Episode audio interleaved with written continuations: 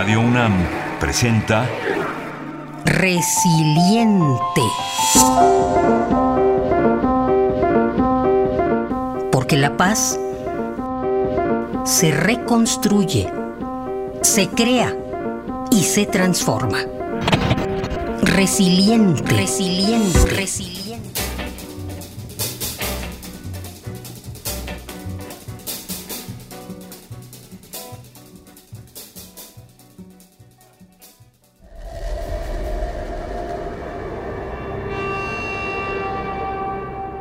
Oropéndola, tejiendo memorias.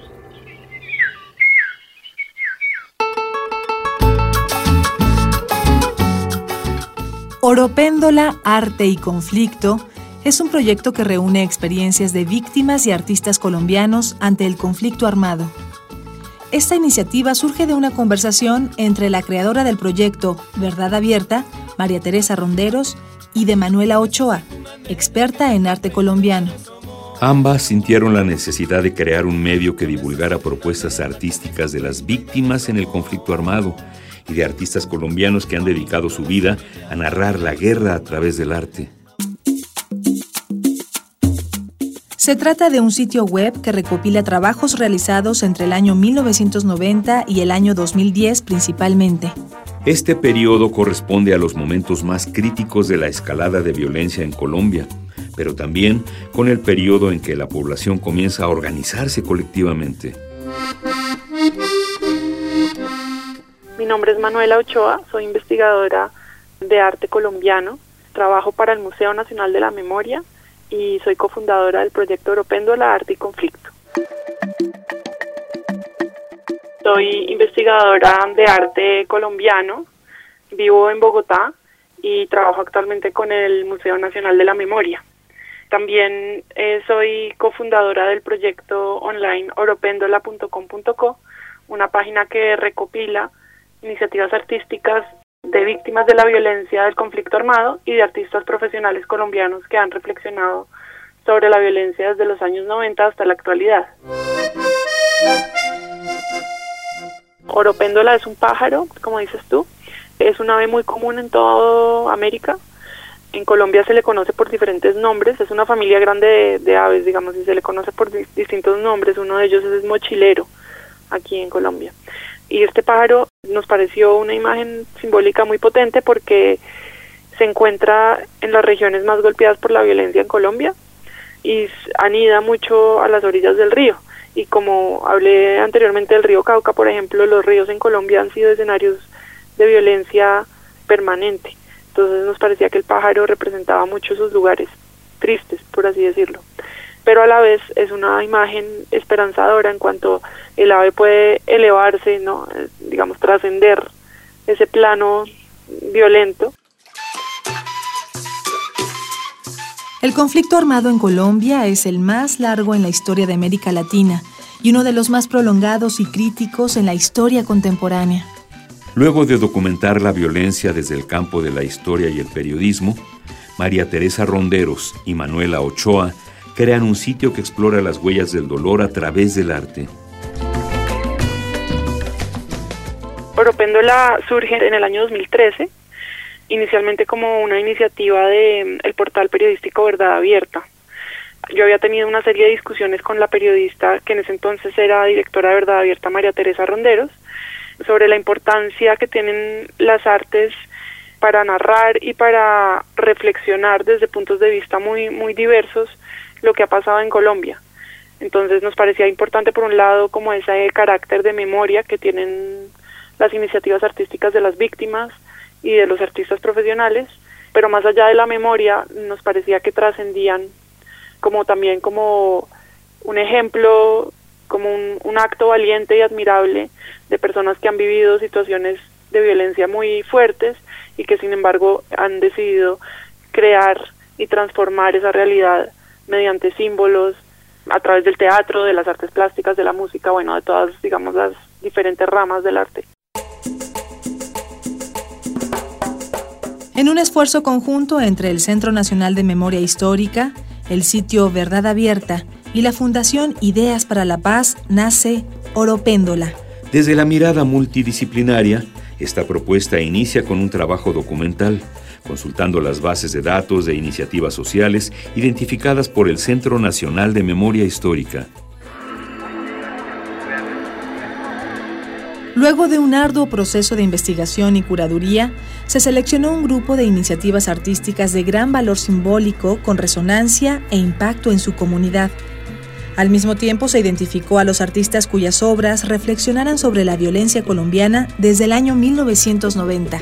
El trabajo realizado por las víctimas, los artistas, los académicos y los activistas de derechos humanos ha sido la base para la creación de Oro Péndola,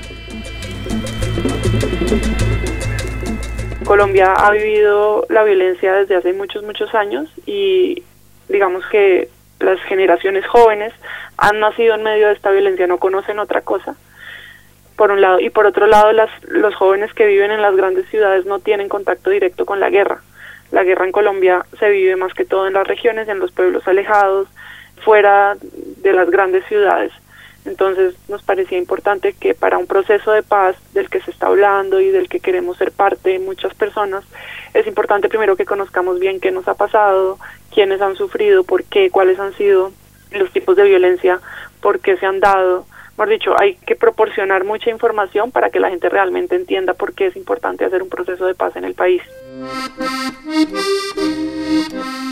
Sí, bueno, en la página encuentran más de 60 iniciativas y obras de arte. Digamos, nosotros no hacemos diferenciaciones entre unas y otras porque nos parecen igual de valiosas para, para entender el conflicto.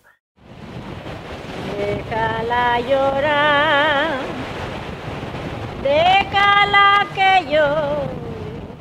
Hasta el momento se han estudiado más de 100 iniciativas de artes plásticas, teatro y música. Oropéndola se muestra como una herramienta que amplía y enriquece el conocimiento del conflicto armado colombiano.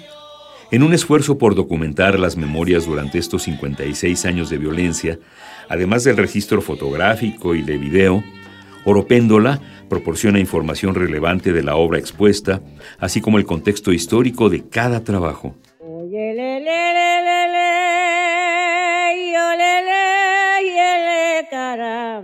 Se me viene a la cabeza una muy importante que se llama Magdalenas por el Cauca, que además es un proceso interesante porque es colectivo, acompañado por un artista que es Gabriel Posada y varias comunidades, porque él lo replicó en varias comunidades que viven a las orillas del río Cauca, que ha sido como un escenario de violencia importante en el país, ¿no?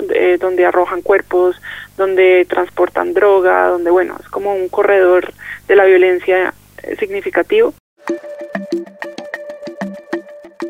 estas comunidades hicieron unos talleres en donde mm, dignifican la presencia o la ausencia más bien de los hijos de muchas mujeres que fueron asesinados durante pues, durante varios años en las orillas de este río se reúnen hacen unos dibujos en un formato muy grande construyen unas canoas seleccionan unos objetos muy simbólicos para recordar a sus hijos estas mujeres y arrojan al río como en un proceso de ritual estas canoas junto al artista.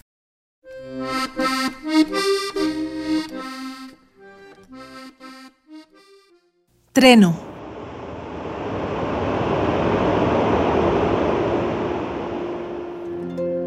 La palabra treno proviene del griego y significa lamento. Se trata de una composición lírica griega que describe el lamento fúnebre de un coro. Esta interpretación musical se hacía en ausencia de la persona muerta. Los trenos más conocidos son los de Píndaro y Simónides, piezas que invitan a la reflexión moral sobre la fragilidad de la condición humana.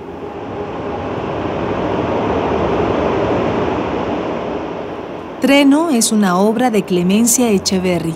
Utiliza dos pantallas separadas la una de la otra para representar un diálogo entre las dos orillas de un río además de la expresión de la angustia individual y colectiva de quienes padecen las consecuencias de la guerra.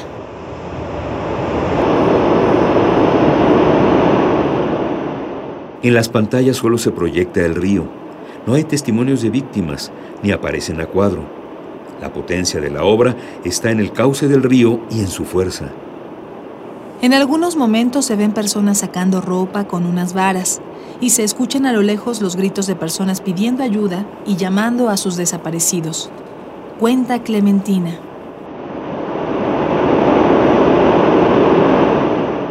Un día me llamó una campesina para que la ayudara a encontrar a su hijo. Y en ese momento me di cuenta de que estamos en un país donde difícilmente hay alguien que atienda el llamado de las víctimas. Esa fue la motivación de esta pieza, que nació en el río Cauca, entre Antioquia y Caladas, a raíz de los desaparecidos por el conflicto armado. Esta región fue escenario de las confrontaciones entre el bloque Iván Ríos de las FARC y las distintas fracciones de las Autodefensas Unidas de Colombia, que tuvieron presencia en Antioquia y el Magdalena Medio, un extenso valle ubicado en la parte central de la región. En medio del proceso de justicia y paz, la Fiscalía ha documentado que los paramilitares usaron frecuentemente los ríos para desaparecer a sus víctimas y no dejar rastro de ellas.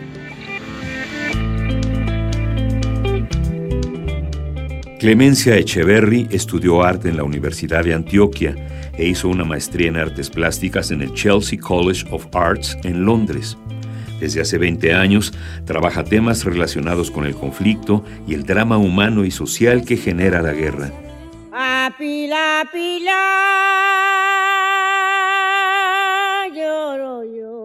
Lo que nosotros hemos identificado, digamos, en este proceso de investigación es que mm, las artes tienen un papel importante porque comunican y construyen una historia paralela a la del relato periodístico y al relato histórico.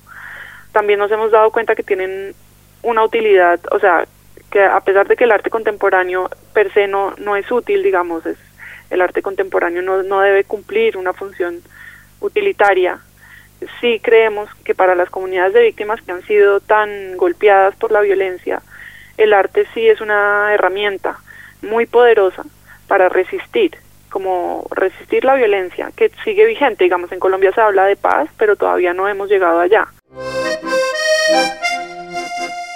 Estamos en el proceso y eso va a ser un proceso muy largo, de muchos años. Entonces, entender que el arte tiene la capacidad de resistir la violencia, de que los jóvenes se involucren en una obra de teatro o le vean sentido a la pintura o le vean sentido a los nuevos medios, es esperanzador en un país donde los jóvenes de las regiones más pobres del país están todos no tienen muchas opciones o, se unen a, bandos criminales o se unen a o se unen al negocio de la droga entonces entender que el arte tiene el poder de mostrarles otros caminos de vida donde pueden comunicar lo que sienten, lo que viven, las experiencias de su comunidad, de su barrio, de su pueblo, lo que sea, es muy poderoso en este proceso de paz.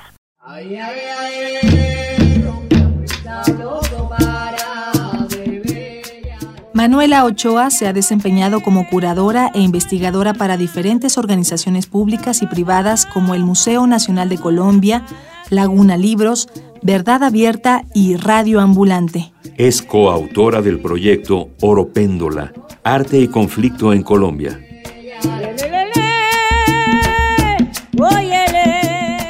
Con información de los portales Verdad Abierta y Oro Péndola, Arte y Conflicto.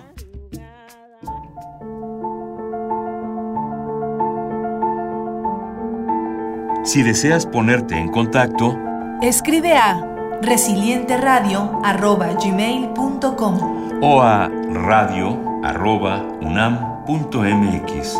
También visita nuestras redes.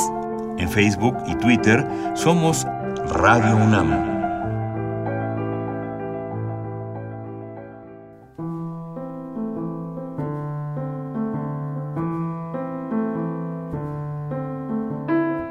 Idea original y guion, María Teresa Juárez.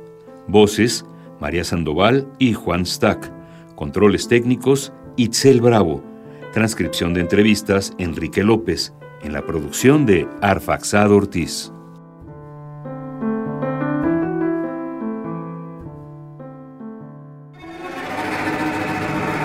Radio UNAM presentó Resiliente.